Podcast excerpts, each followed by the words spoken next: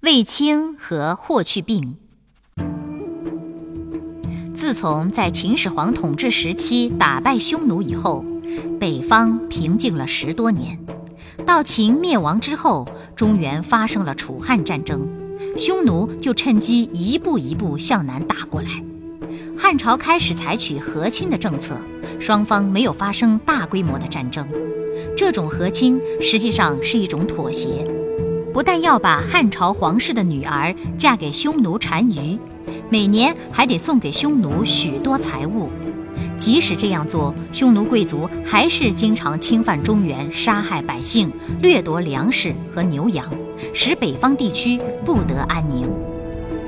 汉武帝刘彻继位后，一心想要改变这种屈辱的地位，接连发生了大规模的战争。卫青和霍去病。便是在抗击匈奴的战争中立了出色战功的杰出将领。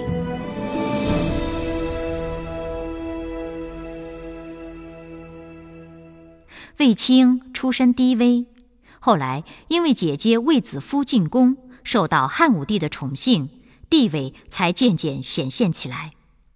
公元前一百二十四年，卫青率领骑兵三万，在长城外包围了匈奴右贤王。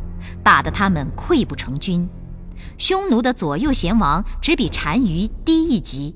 这次战争，右贤王全军覆没，对匈奴单于是一个很大打击。第二年，匈奴又来进攻，汉武帝派卫青率领大队人马去对付匈奴。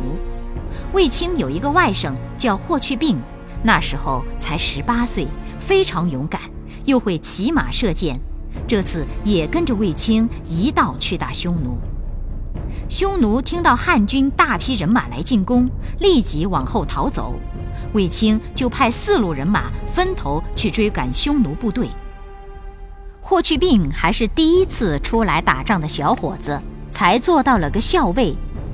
他带领了八百名壮士，组成一个小队去找匈奴部队。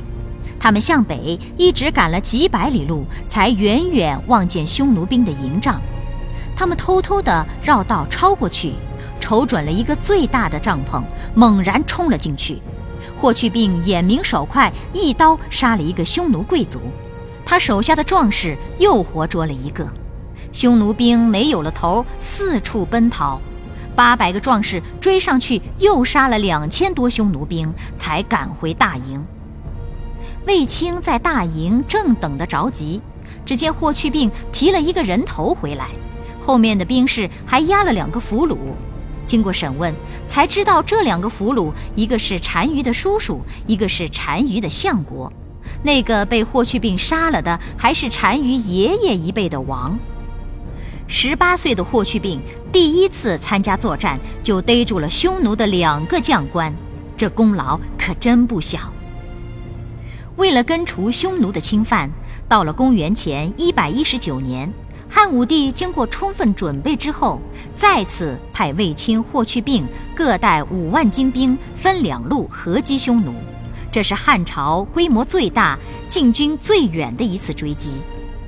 打那以后，匈奴撤退到大沙漠以北，沙漠南面就没有匈奴的王庭了。